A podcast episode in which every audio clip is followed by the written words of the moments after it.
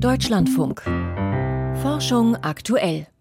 Horrende Mieten, erfolgslose Wohnungssuchen und diese Woche kam auch diese Zahl 910.000. So viele Sozialwohnungen fehlen laut dem Bündnis Soziales Wohnen. Eine Zahl ganz sicher nicht in Stein gemeißelt, aber ganz sicher ist die Lage auf dem Wohnungsmarkt sehr angespannt. Könnten wir uns in Deutschland also vielleicht etwas aus anderen Ländern abschauen, um hier mehr zu schaffen? Zum Beispiel von Japan. Felix Lill ist dem nachgegangen. An einem späten Nachmittag führt Kaoru Miyaguni durch eine Wohnung im beliebten Viertel Asakusa, die gerade renoviert wird. Dass sie nur eineinhalb Zimmer haben wird, scheint auf dem Immobilienmarkt der japanischen Hauptstadt kein Problem zu sein. Die Maklerin lässt durchblicken, dass sich so eine Wohnung gut verkaufen wird. Das Schlafzimmer geht dann bis hier und hier kommt eine Wand rein. Das Zimmer reicht dann wunderbar für genau ein Bett und die Aussicht ist doch wirklich super. Zwischen den Räumen wäre die platzsparende Standardoption eine Schiebetür. Insgesamt hat die Wohnung gut 30 Quadratmeter. Das ist ja recht geräumig. Wo die Maklerin Kaoru Miyaguni recht hat, auf gut 30 Quadratmetern wohnt in Tokio oft schon eine Kleinfamilie. Der Durchschnittsperson stehen hier nur rund 20 Quadratmeter zur Verfügung. In Berlin ist es doppelt so viel. Wobei in Tokio kaum jemand auf die Idee kommen würde, dass das zu wenig ist. Denn durch Schiebetüren, ausziehbare Kochfelder und Schränke in der Wand wird äußerst platzsparend gebaut. Und damit gilt Tokio in Expertenkreisen nicht als abschreckend, sondern zunehmend als Vorbild. Das sagt jedenfalls Florian Liedke von der TU Braunschweig. Also ich glaube, diese Wohnform, wie wir sie in Tokio sehen, die kann auch für Deutschland und Berlin ähm, viele positive Aspekte bieten. Florian Liedke hat gerade seine Doktorarbeit über nachhaltigen Städtebau in ostasiatischen Metropolen geschrieben.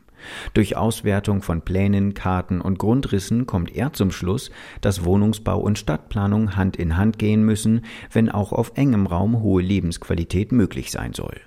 Hinzu kommen das platzsparende Bauen und eben das gezielte Outsourcen konventioneller Wohnfunktionen.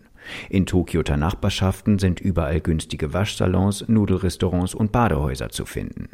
So brauche man in seiner Wohnung keine Waschmaschine oder große Küche. Wir haben ja das Ziel eines nachhaltigen Städtebaus. Wir wollen schonend mit Ressourcen umgehen. Und da müssen wir uns die Frage stellen, wie schaffen wir es, mit weniger Fläche pro Person umzugehen? Durch platzsparendes Bauen wäre auch in Deutschland mehr möglich, glaubt nicht nur Liedke. Auch Vanessa Carlo, Professorin für Architektur, Leiterin des Institute for Sustainable Urbanism an der TU Braunschweig und Liedkes Doktormutter, sieht Potenzial. Im Vergleich mit Japan beobachtet Carlo, dass es natürlich eine andere Kultur gibt, gemeinsam in einer großen Stadt zu leben, als jetzt in Deutschland. Ne? Wir kommen aus einer anderen äh, Tradition heraus, wo auch mit Beginn des 19. Jahrhunderts versucht wurde, also Konflikten in Städten auszuweichen, indem man einfach in, in den Raum auswich. Ne? Und das ist natürlich in, in so einer Stadt wie Tokio eben nicht der Fall. Also ich glaube, es geht ja nicht nur allein darum, äh, platzsparend zu bauen. Ne? Und wenn man jetzt mal in die europäische Geschichte des Städtebaus zurückschaut, und hat es ja solche Bewegungen tatsächlich auch schon gegeben. Gemeinschaftsküchen, Gemeinschaftswaschanlagen, Badehäuser. Apropos Badehäuser. In Japan erfährt das Konzept Wohnen außer Haus nun eine neue Konjunktur. In den 1980er Jahren kamen mit steigendem Wohlstand Wohnungen ohne Badewanne einst aus der Mode. Seit einigen Jahren aber sind sie, inmitten weiter steigender Mieten, wieder beliebter. Natsuko Kashima arbeitet für das Unternehmen Tokyo Sento Fudosan, das alte Wohnungen ansprechend renoviert. In diesen Gegenden gibt es immer auch ein Sento, ein traditionelles Badehaus. Der Eintritt kostet dort 3,50 Euro. Das Baden ist günstiger als der Besitz einer Badewanne und in den Bädern entsteht oft auch ein für Tokio heute seltenes Nachbarschaftsgefühl. Bedeutet das Outsourcen von Wohnfunktionen also gar kein Einbüßen von Lebensqualität?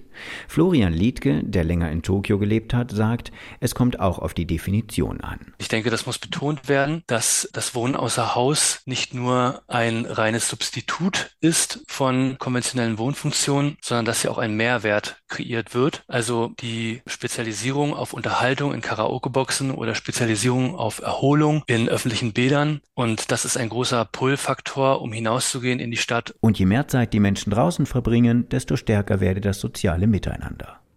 Felix Lill über platzsparendes Bauen und Wohnen in Japan.